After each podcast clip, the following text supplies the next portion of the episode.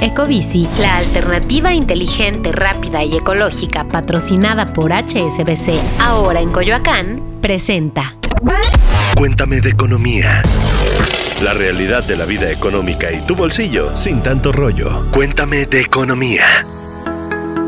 Todos los días oímos hablar sobre el superpeso y el nearshoring. Pero, ¿en qué momento se decidió que el dólar fuera la moneda protagónica de las relaciones comerciales? ¿Y por qué hay voces que ahora piden que haya cambios? Incluso si estos nos llevan a hablar chino. Hola, pues escuchas, ¿cómo les va? Soy Pepe Ávila y les doy la bienvenida a un nuevo episodio de su podcast con sentido Cuéntame de Economía. En esta ocasión les tenemos un episodio bastante, bastante interesante y aunque no lo parezca, tenemos que poner atención porque seguramente nos va a afectar lo que suceda. ¿Y a qué me refiero? A la relación entre China y Estados Unidos. Para hablar de este tema, el día de hoy me acompaña Gonzalo Soto, nuestro jefe de jefes aquí en Expansión. Gonzalo, ¿cómo estás? Muchas gracias por invitarme aquí a Cuéntame de Economía. Quiero recordarle a toda nuestra audiencia que se suscriba y que activen las notificaciones desde donde sea que nos estén escuchando o viendo para que no se pierdan ninguno de los episodios que se publican aquí de Cuéntame de Economía todos los lunes. Y completando la tercia en esta ocasión, está con nosotros Fernanda Hernández, la editora de la mesa de internacional aquí en Grupo Expansión. Fer, ¿cómo te va? Hola Pepe, hola Gonza, me va muy bien. Muchas gracias por invitarme a Cuéntame Economía, fan de mucho tiempo del podcast y un placer estar con ustedes. Y aquí estamos, y aquí como si fuera teatro, vámonos por actos. Aquí en el primer acto vamos a hablar de la desdolarización del comercio. Pero antes para entender un poco esto, Gonz, ¿qué te parece si nos cuentas por qué se decidió que el dólar fuera la moneda que predominaría en las relaciones comerciales. Ok, el dólar como lo conocemos, o sea, el billete de Estados Unidos impreso, digamos, ya eh, respaldado por la Reserva Federal, data de 1914. Los albores de la guerra, eh, de la Primera Guerra Mundial, en ese entonces existía el estándar oro, es decir, la mayoría de las monedas o prácticamente todas las monedas, las principales divisas en el mundo estaban apalancadas o emparejadas con el oro. El, oro siempre ha sido un, instrumento o un, un metal de, de reserva de valor y por lo tanto así estaban las monedas. En la Segunda Guerra Mundial, eh, los aliados le pagaron a Estados Unidos, que, eh, cuya economía pues prácticamente no se vio afectada, ¿verdad? Por la guerra, su territorio no se vio afectado. Entonces fue el principal productor de las armas, de los bienes, de los alimentos que consumían los aliados. Y esto le pagaron a Estados Unidos en oro. Por lo tanto, sus reservas se eh, redujeron de una manera drástica en esa época, mientras que Estados Unidos se hizo, ¿verdad?, de una gran cantidad de, oro. Y en 1944, pequeño pueblo en Nueva Inglaterra, llamado Bretton Woods, se reunieron los aliados y determinaron el nuevo eh, sistema económico global, en donde las economías estarían emparejadas al dólar, ¿ok? Y el dólar a su vez, pues, respaldado por la gran cantidad de reservas acumuladas por el oro. Básicamente así es como llegamos a este punto. De acuerdo con datos de FMI, casi 60% de las reservas eh, en, moneda extranjera de los bancos centrales en el mundo están denominadas en dólares. Después de la Segunda Guerra Mundial, el ganador se queda con todo y fue Estados Unidos, así que pues eh, ellos establecieron condiciones. Pero ahora, Fer, ¿qué nos ofrece China como alternativa para decir adiós dólar? O la moneda china. China tiene un plan muy ambicioso, busca ser eh, la mayor potencia económica del mundo, no solo económica, también política y en otros y en ámbitos militares, hacia 2049 ese año se van a cumplir 100 años de la fundación de la República Popular China. Y una de esas formas es fortalecer al yuan chino para que se convierta en una moneda mucho más importante de lo que ya es para el comercio exterior. ¿Qué está haciendo China entonces? Está cambiando eh, el platón de comercio, bueno, más bien la utilización de moneda en sus relaciones comerciales con países como Rusia, Brasil y Argentina para que ahora en vez de comerciar en dólares, entre ellos van a comerciar en sus monedas locales. Y bueno, también ya eh, le tomó esta palabra el presidente de Brasil, Luis Ignacio Lula da Silva, y el 14 de abril le pidió al resto de las economías BRICS que buscan una alternativa para poder comerciar entre ellos con monedas locales. ¿Qué son las economías BRICS? Son Brasil, Rusia, India, China y Sudáfrica, y son economías emergentes, bueno, China ya no tan emergente, de gran extensión territorial. Y esto nos lleva, Pepe, a hablar justamente de la rivalidad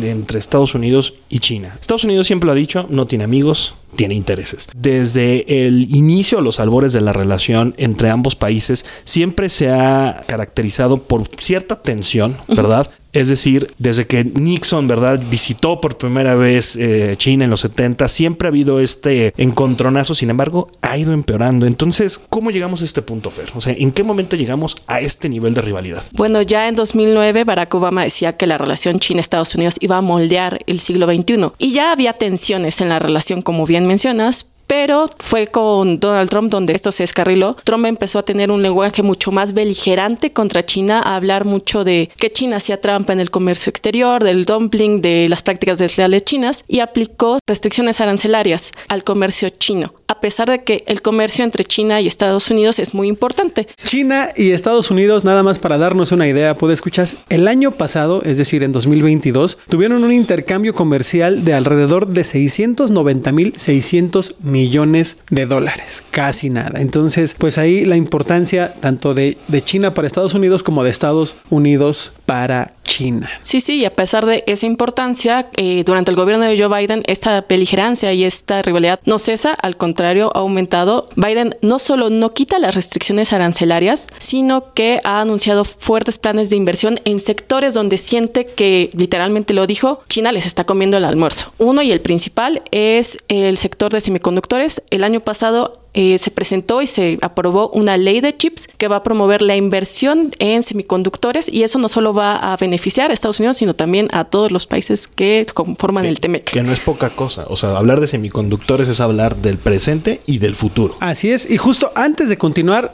escuchas, por favor, cuéntenos si ustedes se han visto afectados por este tema de los semiconductores. Recordemos que a raíz de la pandemia y del paro de labores que hubo en China, prácticamente todas las cadenas de producción tuvieron que parar. ¿En algún momento les falló o les afectó al querer comprar un auto, un teléfono celular, una televisión o una computadora? Si es así, por favor, háganos llegar sus comentarios a la cuenta de Twitter arroba EXP Economía y arroba Expansión MX o también, si así lo prefieren, pueden escribirnos a la plataforma de audio en la que nos escuchen o si lo hacen por YouTube, también ahí están los canales para que nos hagan llegar sus comentarios. Y los de Pepe. Ahorita que tocan el tema también de cómo nos puede beneficiar a México esta parte de la, del acta de semiconductores bueno, pues recordemos que como bien dijo Fer, los países del TEMEC, México, Canadá y Estados Unidos, pues buscan hacer las cadenas de proveeduría más cortas y más ágiles para que puedan responder de una mejor manera ante posibles futuras disrupciones. No sabemos si va a llegar otra pandemia o si va a haber alguna situación que provoque el cierre de fábricas. Entonces, entre, entre menos distancia tengan que recorrer tus piezas para poder lograr un producto final, es mejor. Y ahora, en México sabemos que se, se descubrieron yacimientos de litio en Sonora, y de ahí el gobierno mexicano puso el plan Sonora. ¿Por qué el litio? Porque básicamente con el litio se hacen tanto las baterías como los semiconductores y gracias a a eso los aparatos de última generación tecnológica pues funcionan y nos brindan todas las ventajas y maravillas que ahora tenemos. No, no, sería posible hablar de teléfonos que duren pues, más de un día de batería si no fuera por el litio o de ahora los autos eléctricos. Entonces pues ahí México también se puede haber beneficiado de esta situación, Fer. Claro, claro. Eh, ahí viene una palabra clave de la que ya han hablado en este podcast que se llama nearshoring y de la que me gustaría que nos hablaras un poco más. ¿Cómo México se puede beneficiar de todo esto? Pues mira, Fer Gons, escuchas, aquí la palabra clave es que en este afán por lograr cadenas de producción y de suministro más cortas, pues muchas empresas que en la década de los años 90 y primeros años de los 2000 se fueron a China por una mano de obra más barata y porque era más competitivo producir allá y después mover estas piezas, ya sea commodities o ya sea productos intermedios, hacia cualquier parte del mundo. Vamos a hablar específicamente de Norteamérica, México, Estados Unidos y Canadá. Pues ahora con estas restricciones que hubo por el COVID, pues todo el mundo busca volver a lo que se hacía antes, porque también hubo un incremento bastante, bastante grande en el transporte marítimo. Ahora ya está bajando, pero las grandes empresas, los productores, no se quieren arriesgar a que haya nuevas disrupciones y ahora por eso están apostando a mover todo más cerca del consumidor final. Y hasta ahora el mercado más grande del mundo o el más, eh, el que más apetito eh, produce no importa en dónde vivas, siempre le quieres vender, es a Estados Unidos. México, a ver, México va a poder salir ganador en la medida en la que logre, ¿verdad?, atraer las inversiones que por la rivalidad entre China y Estados Unidos en este nuevo orden económico se están generando. Y en estas dinámicas, claramente hay algunos perdedores corredores incluso que tienen alto riesgo. Eh, no mencionamos, por ejemplo, el tema de Taiwán, pero por ejemplo, Taiwán que es uno de los principales productores de semiconductores actualmente, hablamos de la guerra en Ucrania, ¿verdad? Este, pero quizá el siguiente gran conflicto sea precisamente la isla, ¿verdad? Y ese es un conflicto en el cual Estados Unidos difícilmente se va a poder salir, ¿correcto, Fer? Claro, Taiwán es considerado por China como una provincia rebelde. Tienen conflicto básicamente desde 1949, cuando eh, se acaba la guerra civil china, triunfa el comunismo y los nacionalistas se refugian en Taiwán que es una isla, y esperan poder volver a ocupar el poder. Ahora tienen ambiciones mucho menos eh, grandes. Sí, menos este... Sí, ya no quieren ser el gobierno de toda China. Exactamente, pero a ver, al final del día, este conflicto, lo que está generando o lo que pudiera generar la debacle de Taiwán o esta incertidumbre de uno de los principales productores de semiconductores del planeta le puede beneficiar a México si es que tenemos la capacidad de generar una, eh, una economía mucho más dinámica. Y también aquí algo importante y algo de lo que se ha hablado en varios foros, nosotros también aquí hemos tocado el tema, es necesario que la mano de obra mexicana se ajuste a las nuevas necesidades. ¿A qué me refiero? Las nuevas tecnologías traen consigo nuevas formas para hacer las cosas. Tal vez sean cosas que ya sabemos cómo hacer, pero ahora se van a llevar a cabo de una manera diferente. Entonces, ya llegó una planta como Tesla, pero para las nuevas plantas, para los proveedores de Tesla o para la gente que hace las nuevas baterías de litio, las nuevas baterías de los autos eléctricos, los propios autos eléctricos, van a, van a venir a México y si no hay una mano de obra calificada que pueda utilizar estas nuevas herramientas, pues van a buscar esa mano de obra de otro lado. Puede que sí lleguen a México, pero ese beneficio no nos va a salpicar a todos si no estamos bien preparados para poder satisfacer esa demanda de mano de obra, de servicios y de todo lo que viene con la llegada de empresas aquí al país. Y que ojo que esas empresas pueden ser no solamente estadounidenses, también chinas que quieren buscar como una vía alterna para entrar al mercado estadounidense y esa vía alterna puede ser México. Eso es muy interesante, Fe, porque efectivamente no nada más estamos pensando en el nearshoring como si fueran nada más empresas occidentales, también empresas chinas o empresas del mercado asiático que en años anteriores habían visto como las restricciones arancelarias que mencionabas eh, de la administración Trump y ahora eh, más recientemente que no se ve con tan buenos ojos, ¿verdad? Encontrar una beta en México, pues puede ser una, una alternativa bastante interesante. Si no, pregúntenle a todas las automotrices que están llegando también aquí en el país, a las inversiones coreanas, a las inversiones del sureste asiático. Un gran punto ese. Bueno, Kia también todas las automotrices chinas que han llegado últimamente a México. Sí, claro. Lo que sí necesitamos es definir una política sobre China. O sea, creo que todavía hay bastante ambigüedad alrededor del tema. El principal socio comercial de, México es Estados Unidos. Simplemente de cada 10 dólares que México le vende al mundo, 8 van a Estados Unidos. Pero no te puedes olvidar de China, porque también de China compras muchos, muchos, muchos insumos y muchos productos intermedios. Entonces hay que tener una política de mucho cuidado. Hay que jugar bien con Dios y con el diablo, ¿no? En esta, en esta situación. Y esto nos lleva, ¿y todo esto qué? ¿Para qué? ¿A mí qué? como siempre lo decimos aquí en Cuéntame de Economía, a mi bolsillo y a mi cheque, esto a mí qué me importa. Fer, yo voy a ser un poquito negativa sobre eso. Cristina Georgieva, la directora general del Fondo Monetario Internacional, dijo que si el mundo, como se está perfilando, se va a dividir finalmente en dos polos, uno que se vaya con Estados Unidos y otro que se vaya con China, pues va a terminar afectando al crecimiento mundial y eso cómo se va a reflejar eh, para nosotros, pues vamos a ganar menos dinero, eh, el dinero que ganado nos va a rendir menos porque inflación, las cosas van a costar más, va a haber como más problemas arancelarios, etcétera. Entonces eso a nosotros como usuarios finales nos va a pegar en el bolsillo. A ver, yo sí voy a ser un poquito más optimista. Si México hace la chamba, la parte del nearshoring sí nos va a ayudar de una manera muy importante. Lo acabamos de mencionar, las oportunidades existen ahí y esta rivalidad, que el mundo se vuelva bipolar nuevamente, es decir, encabezado un bando por Estados Unidos y el otro por China, sí va a generar una beta de oportunidades bastante importantes si es que hacemos la tarea aquí, es decir, el fortalecimiento del Estado de Derecho, la certeza jurídica, la seguridad pública, lo hemos dicho aquí también en este, en este programa. Lo que sí, eh, también el otro punto, lo que yo ya veo más complicado es arrancamos hablando de la dolarización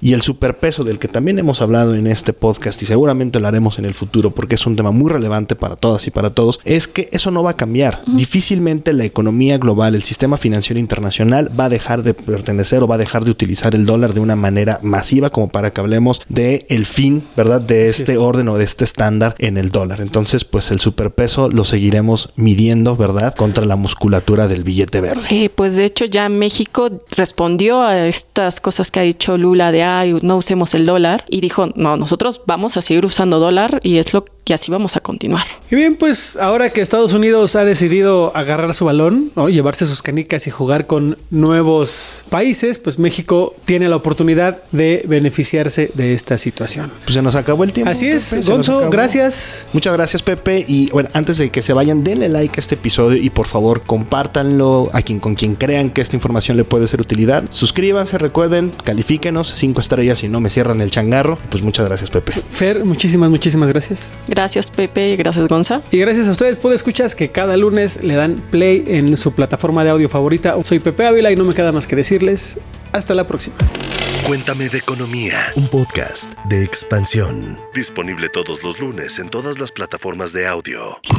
Ecobici, la alternativa inteligente, rápida y ecológica patrocinada por HSBC, ahora en Coyoacán, presentó. It is Ryan here, and I have a question for you. What do you do when you win? Like, are you a fist pumper?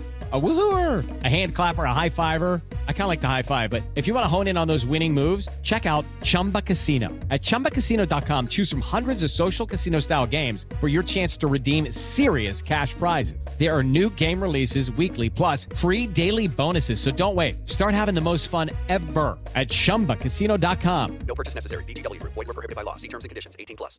Ever catch yourself eating the same flavorless dinner three days in a row? Dreaming of something better? Well, HelloFresh is your guilt-free dream come true, baby. It's me, Kiki Palmer. Let's wake up those taste buds with hot, juicy pecan-crusted chicken or garlic butter shrimp scampi. Mm. Hello Fresh. Stop dreaming of all the delicious possibilities and dig in at HelloFresh.com. Let's get this dinner party started.